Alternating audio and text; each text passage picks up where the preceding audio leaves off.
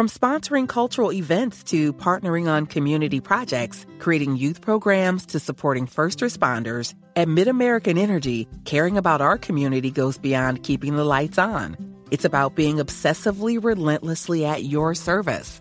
Learn more at midamericanenergy.com slash social.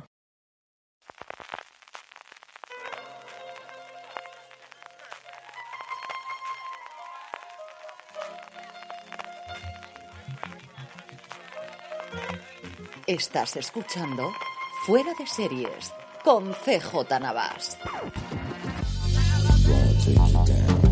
Bienvenidos a Streaming, el programa diario de Fuera de Series en el que un servidor CJ Navas te trae las principales noticias, trailers, estrenos y muchas cosas más del mundo de las series de televisión.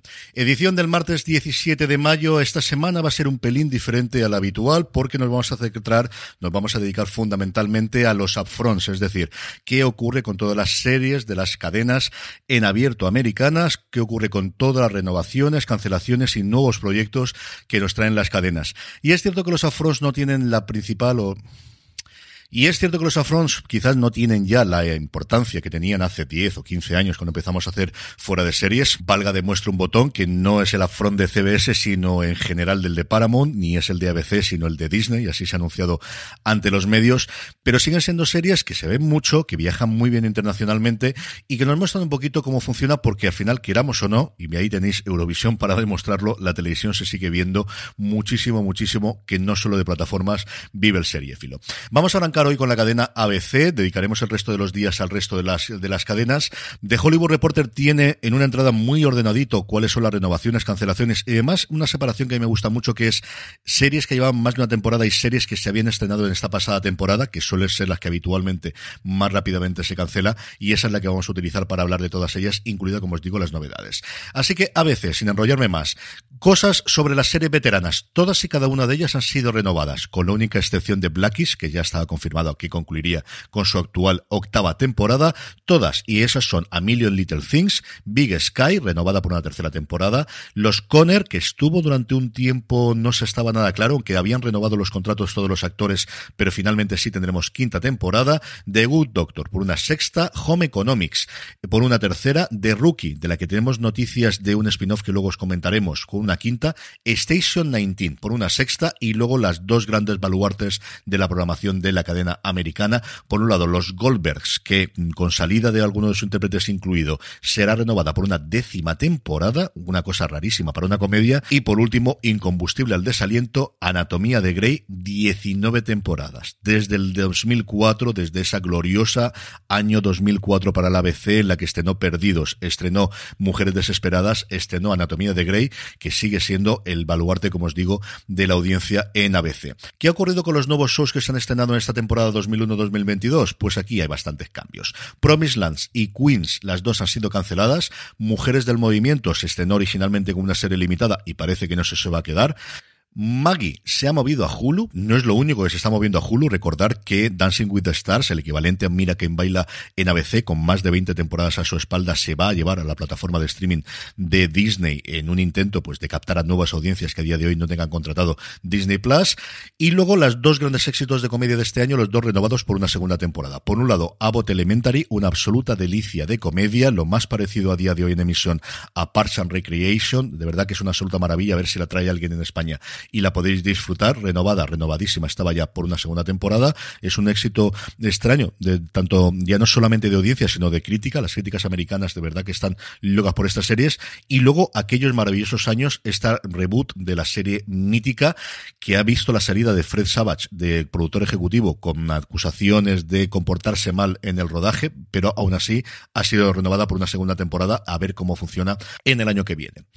Nuevos shows, cuatro, solamente cuatro. Lo habitual aquí siempre era siete, ocho, nueve, diez, pero claro, como cancelan muy poquitas, tienen muy pocas después. La más sencilla de comentar es The Rookie. If you look for it, every day has cause for celebration. Celebrate a friend for their promotion, baby wedding, life thing. Celebrate yourself for keeping the couch warm.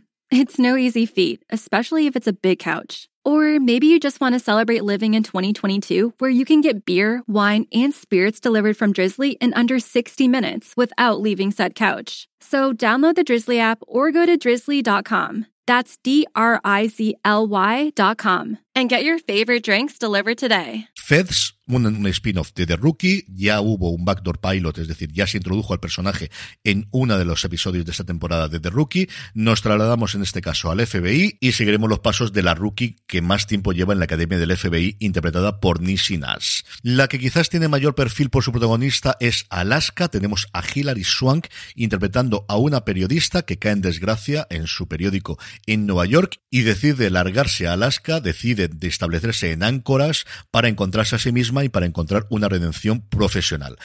A falta de ver el piloto, desde luego los, la recuerdo siempre va a ser con Doctor en Alaska, veremos si el tono realmente es el mismo que tenía la mítica serie de los años 90 o tenemos una cosa más dramática en este Alaska. La que sí es una comedia es Todavía no estoy muerta, Not Dead Yet, la vuelta a la sitcom de Gina Rodríguez, la protagonista de Jane the Virgins, va a interpretar a una chica arruinada que se queda soltera y que decide volver a restablecer su vida y retomar la carrera que dejó 10 años antes.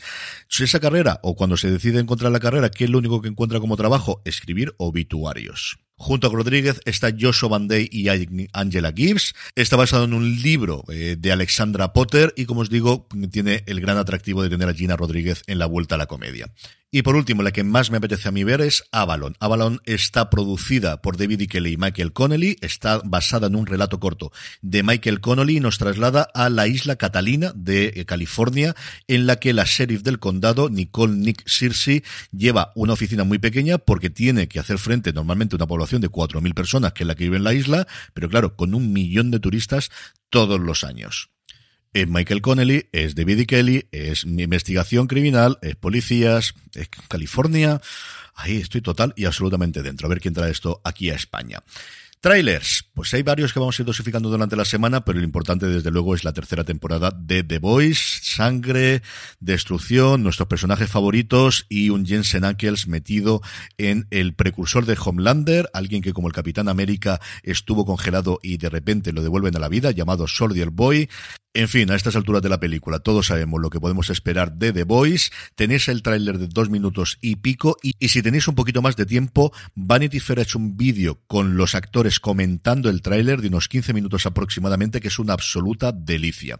Estrenos del día es martes, así que toca serie de filming, segunda temporada de El tiempo de la felicidad, esta serie noruega que nos muestra cómo cambió el país cuando se descubrió la reserva de petróleo más grande de la historia en sus costas. Y terminamos con la buena noticia del día, y es que según Variety, Netflix estaría preparando una nueva temporada de Black Mirror. Poquito sabíamos de lo que estaban haciendo Charlie Booker y Annabelle Jones recientemente, de hecho habían firmado un acuerdo con exclusividad con Netflix, y al final, pues, eh, sea que ya estuviese previsto, o sea lo que todos sabemos que ha ocurrido con Netflix en los últimos tiempos, pues quieran o no, sigue siendo uno de los nombres más importantes que tiene el gigante rojo dentro de sus producciones, aunque las últimas temporadas no hayan tenido especialmente buena crítica. Pero al final, pues Black Mirror es Black Mirror y todos sabemos lo que queremos decir de parece que estamos viviendo en Black Mirror o esto parece un episodio de Black Mirror.